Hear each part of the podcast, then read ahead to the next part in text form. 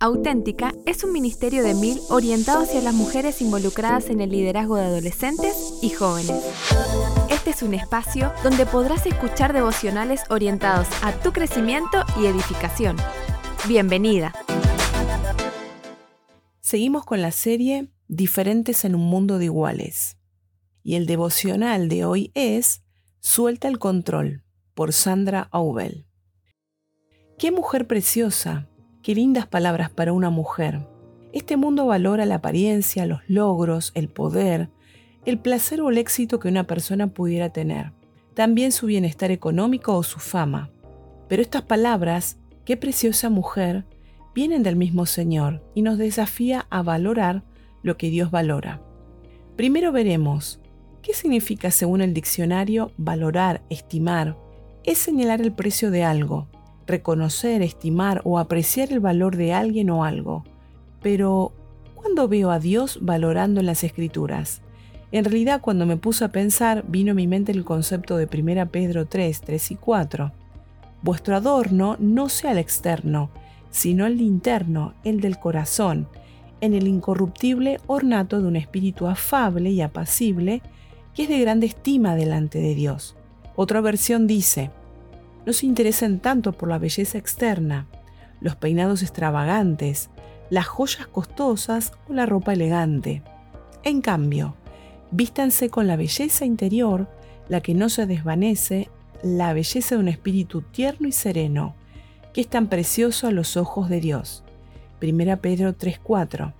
El término mucha estima, poluteles, significa de grande estima extremadamente costoso, muy valioso, de mucho precio y gran valor. Metafóricamente se aplica un espíritu manso y apacible. Nuestro ser interior, nuestro carácter controlado, que es un adorno incorruptible, inmortal, que no muere ni se corrompe.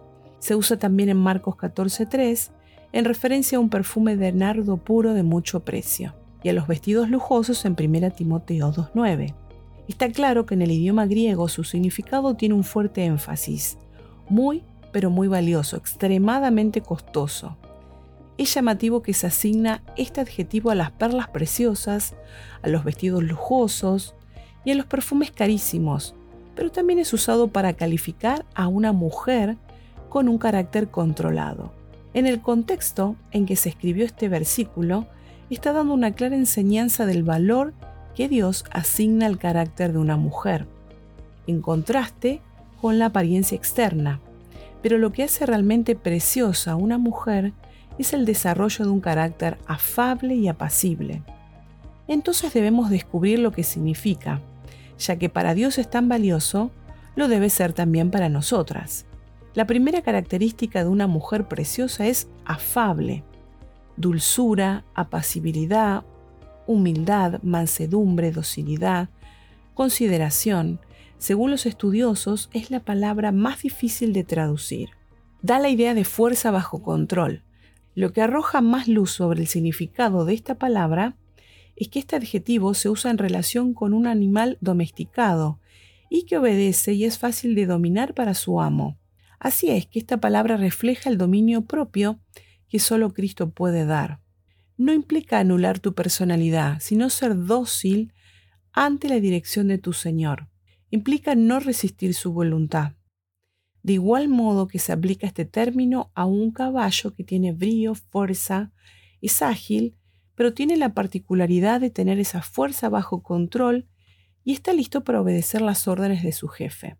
La segunda característica de una mujer preciosa es apacible adjetivo que significa sosegado, tranquilo, apacible, pero denotando que la tranquilidad surge del interior, no causando perturbación a otros. No es un quietismo pasivo, no es inoperancia, sino la habilidad de quedarte y ocupar tu lugar, alguien ubicado en sus palabras y propósito. Lo que más me desafía es que no causa perturbación a otros, con palabras, imposiciones, caprichos o terquedad. En este mundo en que lo aparente y aún el conocimiento prevalecen por sobre el carácter, debemos abrazar y valorar lo que Dios valora. No solo es importante tener clara la definición de los términos, sino desarrollarlos en mi vida hoy, aceptando los desafíos de cambiar puertas adentro. Desafíos. El primer desafío es en tu relación con Dios. Concluyendo, una mujer mansa y apacible primero se manifiesta en su relación con Dios. Es sumisa primero a su voluntad y esto implica dejar de luchar y resistir los planes de Dios. Y querida amiga, ¿estás resistiendo la voluntad de Dios? Hoy es un día para rendirse a sus pies. Saca tu bandera blanca de rendición. Si no te parece justo, mira a Cristo. Él manifestó mansedumbre cuando expresó al Padre, no sea mi voluntad, sino la tuya. Tengo un espíritu controlado o controlador. Las cosas siempre tienen que salir como yo quiero o como yo pienso. Ser afable o mansa implica ceder derechos. Sí, sí, en un mundo que grita por sus derechos. El segundo desafío es en tus relaciones interpersonales. Te pregunto de igual manera que me lo he preguntado a mí misma. ¿Cómo manifiesto mi carácter con mis padres, hermanos, familias, amigos y autoridades? Puertas adentro. ¿Es fácil convivir con vos? ¿Quiero controlar a las personas que viven conmigo? ¿Causo perturbación a otros? Mansedumbre también se relaciona con ser considerada. ¿Soy considerada con mi familia, amigas, personas cercanas?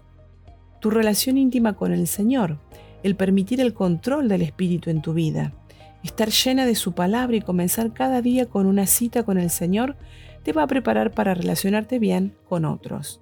El último desafío es aprender de Cristo, mirar su modelo, su manera, su carácter. Él dijo, aprended de mí, que soy manso y humilde de corazón, y hallaréis descanso para vuestras almas. Desarrollar la afabilidad y la mansedumbre es reproducir el carácter de Cristo en nuestra vida. Y después de todo, esa es nuestra meta. Mis ocupaciones, posiciones o lo que hago no me define, sino que lo que realmente me define es lo que soy en Cristo, el valor que Él me asigna al ser amada, perdonada, aceptada, hija, heredera. Debes valorar tus dones, talentos y capacidades que son dados por Dios para propósitos que trascienden. Valora tus fortalezas, pero también tus debilidades, porque al igual que Pablo, puedes hacer el gran intercambio de darle tus debilidades al Señor y Él te dará su poder. Esta realidad ha sostenido mi vida y ministerio desde que era un adolescente, y cuanto más débil me he sentido, más experimenté su poder pero tu carácter, tu ser interior es lo que realmente eres. Y ese carácter controlado será tu plataforma de influencia para bendecir a otros en lo privado y en lo público. No te desanimes, comienza hoy ajustando tu relación con Dios. Luego quizá sea un día para ajustar tus relaciones interpersonales y pedir perdón por querer imponerte o querer controlar la vida de otra persona. Jesús dijo, Aprended de mí que soy manso y humilde de corazón. Puedes hoy pedirle en oración, enséñame. El resultado será hallar descanso. Es mi anhelo escuchar de Dios que diga, qué mujer preciosa. Tú también eres preciosa ante los ojos de Dios, porque a mis ojos fuiste de gran estima, fuiste honorable y yo te amé. Isaías 43:4